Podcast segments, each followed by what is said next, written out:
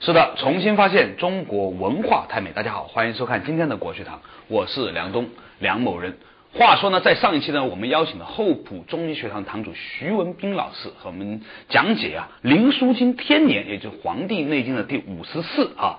今天呢，依然有请的是徐老师，徐老师你好。梁总好，听众朋友们大家好。哎，上一期节目的时候呢，我们说到了一个有趣的话题，这个话题就是说，很多人呐，他觉得心脏嘛就是一个跳动、这个崩压的一个地方，换了这个心脏起搏器之后，哎，就失神了。嗯为什么会失神呢？这个留着一点悬念。嗯，呃，这就是说我们说心藏神，心怎么跳？对啊，多心啊，我们号脉的时候号第一号心率，对那个率就是率领的率，对就是说一分钟跳多少下。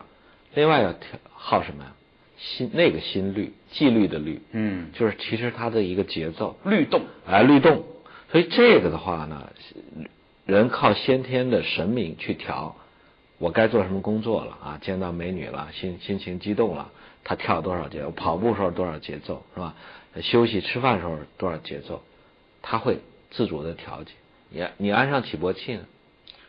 呃，您怎么怎那么？他就是按照人为设定的那个频率去调动。哦还有呢，就是说，其实我们心不光是在跳，还在干嘛呢？心还会颤，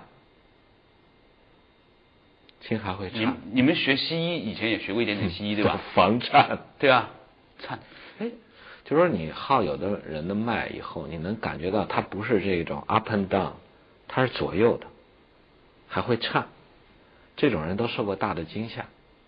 所以说有些人说一号脉说，哎，您昨晚吓到了。嗯哎我当时就觉得很奇怪。对，原来是从这哎这个地方就出来的都是对神明的干扰。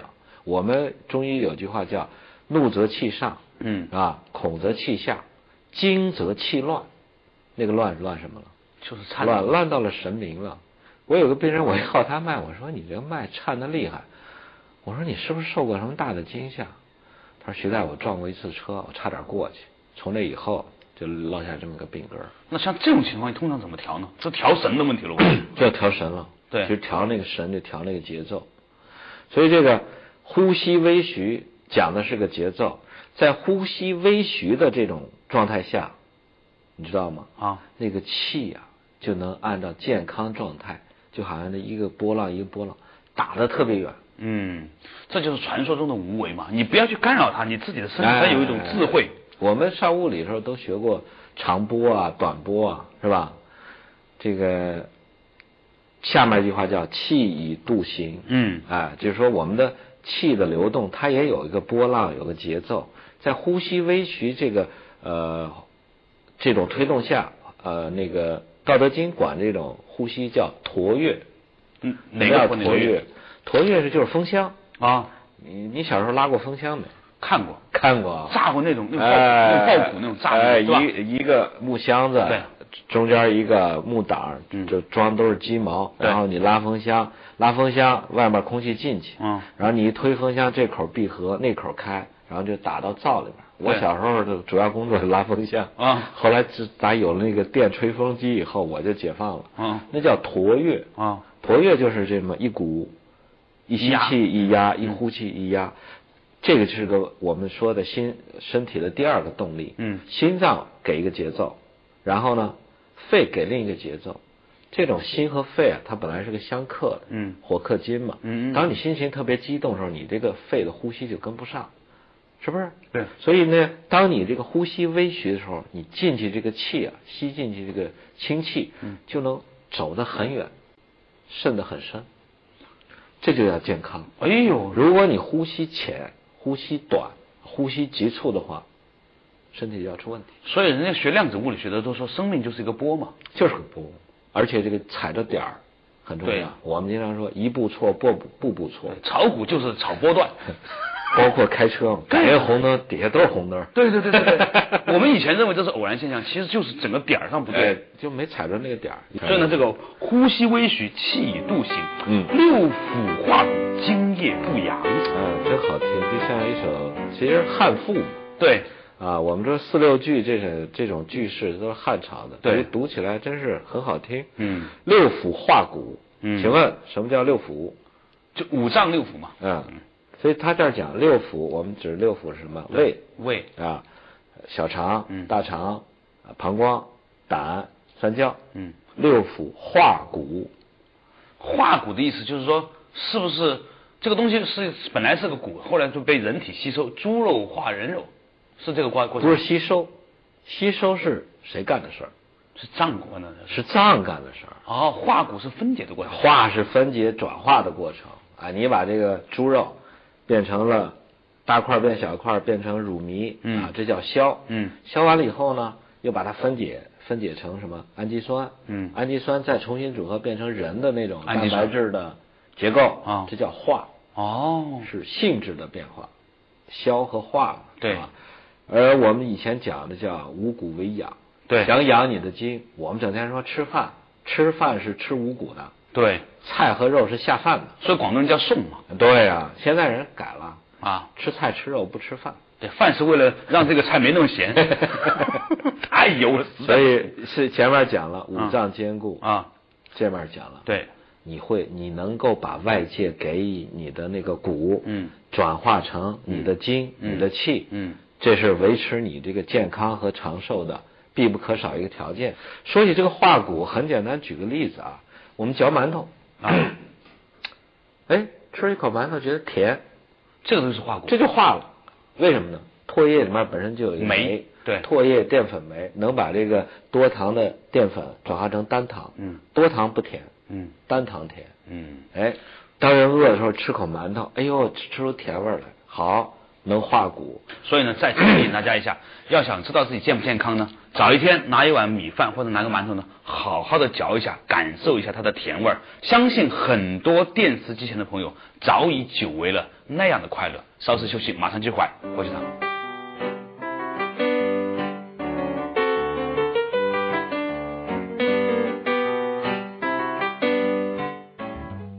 体液究竟在身体里起着多大的作用？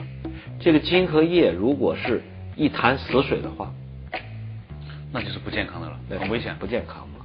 中医保健的根本到底是什么？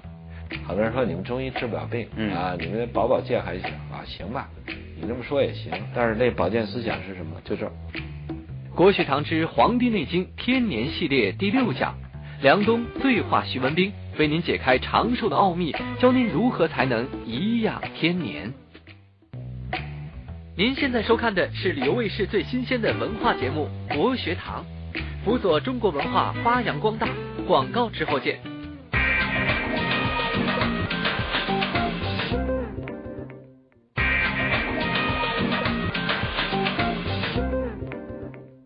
重新发现中国文化太美，继续回来到国学堂，依然是和厚朴中医学堂堂主徐文斌老师啊讲到吃馒头的问题。大家老说消化消化，嗯其实消是消，化是化。对这个化呀，嗯真是能把这个异类化成自己的同类。对啊、老百姓说不是自己身上肉长不住啊。嗯很多人说啊，我吃这个吃那个，我说你怎么不关心心能不能化得了它？对呀、你要化不了它，那吃进去都是毒药，是不是？对啊，而且呢就是最容易化的就是五谷。嗯，所以呢，还是平常多吃点饭，是吧？号称多吃几碗干饭啊、嗯啊，六腑化骨，津液不扬，这个津呢是天津的津，嗯津液不扬。我想请问呢，这个津和我们通通常讲的那个米字那个津有什么不一样？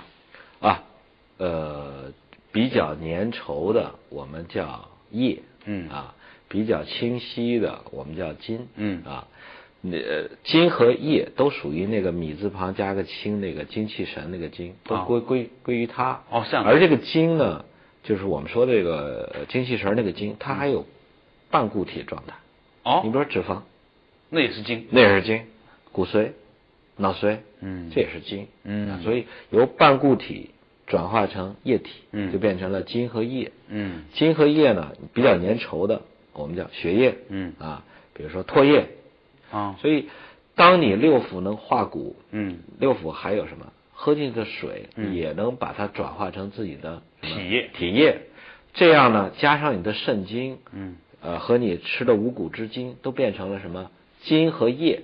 这个精和液如果是一潭死水的话，那就是不健康的了，那很危险，不健康嘛。对是吧可爱的是这儿说一句话叫“精液不养不养就是那种气运阑珊那种，渗在全身的那种感觉哈、啊不”，什么叫不？ 就遍布嘛，啊，分布嘛，对，就遍哎布嘛，真是就是平均分配。嗯对。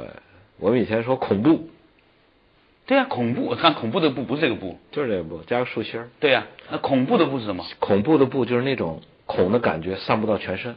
哦，甚至是整个空间里面。哎，这个这个，本来恐是心里面发紧，对，先恐啊后怖，一下颤栗到全身，那叫怖。哦所以哟，津液不扬，就是说你这个肾经啊，就是六腑化骨以后，就是老公在外面挣了钱了，啊交给老婆，啊老婆一吸收就是脾，啊脾干嘛呢？啊把它输布到全身，啊，买出各种 LV 包， 散布到全身，啊哪儿需要？哎啊你比如说。眼睛也不干，对鼻呃鼻子也有呃粘液，对嗯啊、这个不是鼻涕连天，它有粘液的滋润，这样你吸进灰尘，哎，把它粘住，嗯唾液里面哎一一一漱口或者待一会儿，哎，唾液满口，嗯津液润泽，哎，这就是给你输布到全身，皮肤也是啊，对很湿润。嗯我看现在人都用什么保湿液从外面弄，你如果津液能够不扬的话，嗯您的皮肤就是润润的。对啊想不润还不行。哎， 想不润还不行。还有一个最关键是什么？水的性质是什么？啊，往下走对啊，水是润下，对它的本性是往下走。对，火是炎上，对，那那那我们全身，就是说，如果是没有这个正常的功能的话，它就是下边水肿，上面干，对所以它后面用的是叫什么？阳，对就是能把这个水啊，啊就就好像我们这个从地下抽出来，对然后歘扬出去，对就是不抬扬高了了，不扬就是让它输布到高处，这叫不扬。所以一个人的头发要是干的话呢，那说明身上这个水气的补养功能不对啊，倪老师倪海厦不是说嘛，对好多人说我头发出油，呃，不好。倪老师说，哼，得癌症的人才才头发干的是干的，确实是。人到临死的时候吧，头发全跟那过静电一样，一根根直直愣愣，特别干，特别燥。哦，所以现在头上出油，说明你还健康，还可以是吧？精液还在补阳。是今夜不扬，各如其长，哎不能长久啊！我觉得这句话很厉害，各如其长。对啊，其实这各如其长，就是该怎么样就怎么样，五脏就该兼顾，是吧？六腑就应该传化，嗯是吧？就各跟如其长，如果是这样的话，就故能能长久。所以，所以这句话，我建议大家写下来，念一念啊，这个祝由一下。这一段呢，基本上来说呢，又把一个人能够这个内在的系统能够让他健康的一个很重要的一个观点。其实这段话就是我们中医保健的根本根本对啊。你说哎我们中医说，好多人说你们中医治不了病嗯啊，你们保保健还行啊，行吧，你这么说也行。但是那保健思想是什么？就这儿。嗯嗯，所以呢，稍微休息一下，继续回来到国学堂。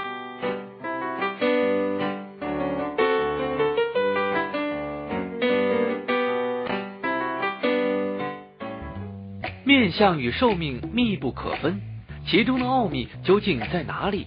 楚王好细腰，宫中多饿死。很多女主持人都这样的来追求一种病态的东西，把自己的寿给折了。人们如何才能长寿？又有哪些人天生长寿？所以是一个是通天气，一个通地气，这个天气地气一合，长寿。国学堂之《黄帝内经·天年系列》第六讲，梁冬对话徐文兵，为您解开长寿的奥秘，教您如何才能颐养天年。您现在收看的是旅游卫视最新鲜的文化节目《国学堂》，辅佐中国文化发扬光大。广告之后见。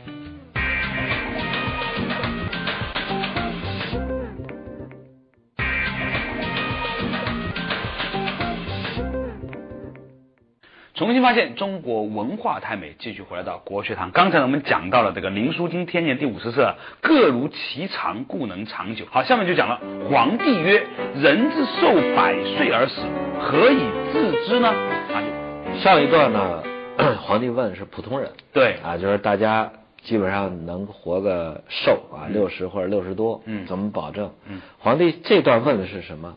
特殊人，就是那些活百岁的人，哎，就是说，哎，在这个普通人群的里面，还有一些人，啊那些人能过百岁啊，他们有什么特殊的秘诀吗？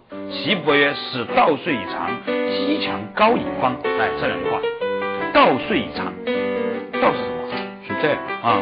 岐伯说，嗯从面相上，或者说从遗传上，嗯，这些人就跟你们不一样，这样子，对，就你在街上看得出来，哎，就是说这些人的有之所以能受百岁而死，他们的遗传，嗯就是说那个基和储，嗯就比一般人强，嗯那从哪儿看出来呢？第一，这些人是叫始到岁已长，道和税分别指什么？道是鼻道吗？就是指我们的鼻子鼻腔？啊，就说这些人的鼻腔啊，比一般人要深要长，税呢？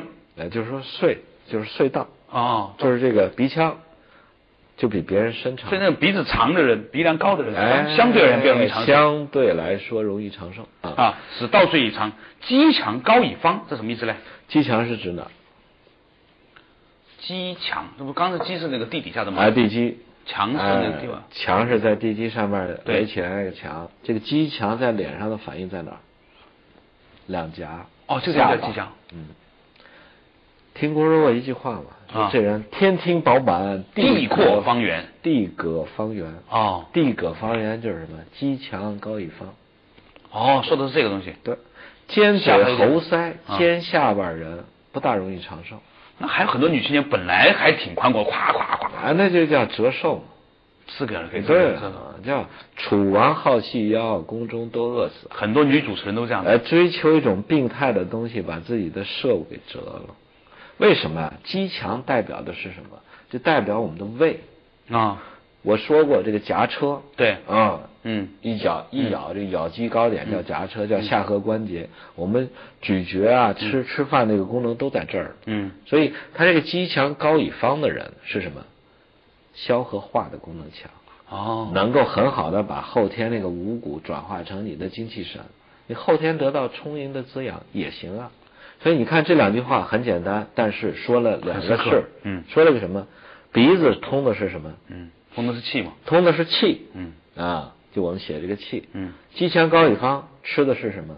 金米，是米嘛，对，上面一个气，下面一个第一个是米，这才是气嘛，整个合起来就是个气，啊，这些人气就足啊。对啊，好多人说犹太人为什么鼻子高、鼻孔大？啊，为什么？为什么？因因为为空气是 免费的。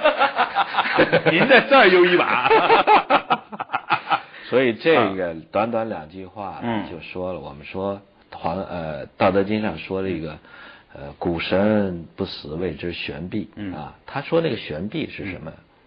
玄就是指空气，嗯，蔽呢是吃饭，所以是一个是通天气，一个通地气，这个天气地气一合，长寿。所以鼻子这个地方是天，嘴吃的是地，是吧？哎中间这段叫人中，哎，人中，哎，没错，这个是叫人中天地人啊嗯，这个对嗯天地人三才啊，使道岁以长，机强高以方，通调营卫，三步三里起，嗯，嘛意思呢？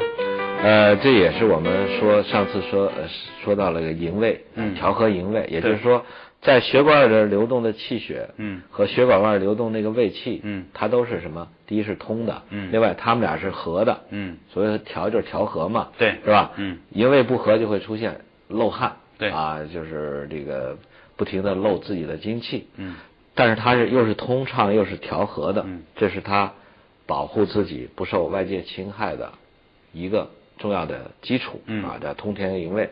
另外，三步三里起也是我们讲的，就是检查自己呃病人的经络腧穴发现的一个体征，嗯它不是病征，嗯它叫体征。三步什么？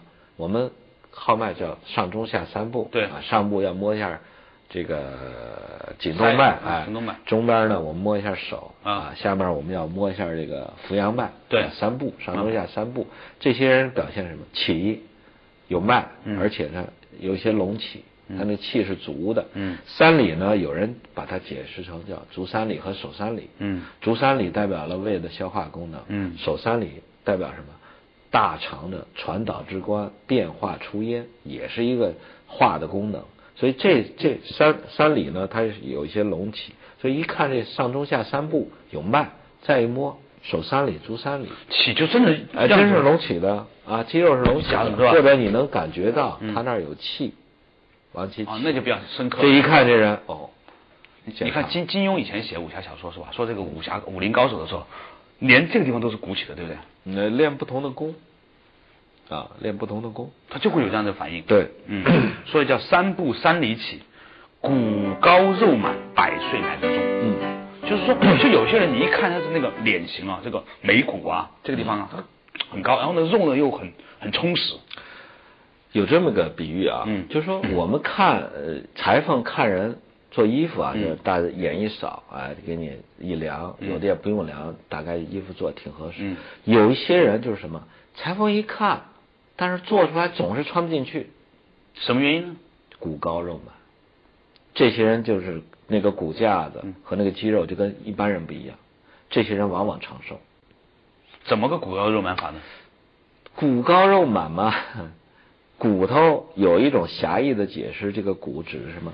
天庭饱满，对，就是颅骨，嗯啊，颅骨它是隆起的，嗯而且这前额是什么？亮的，高高的，对，啊，我们说这天庭饱满是这儿饱满，对啊，还有一个解释骨高呢是指呃印堂，嗯啊，这也是稍微鼓鼓的，嗯这叫骨高。肉满是什么？我们肌肉是丰满的啊，不管它是发力的还是不发力的，它是满的。以前我们讲过肌肉满壮，嗯是吧？都指这个道理。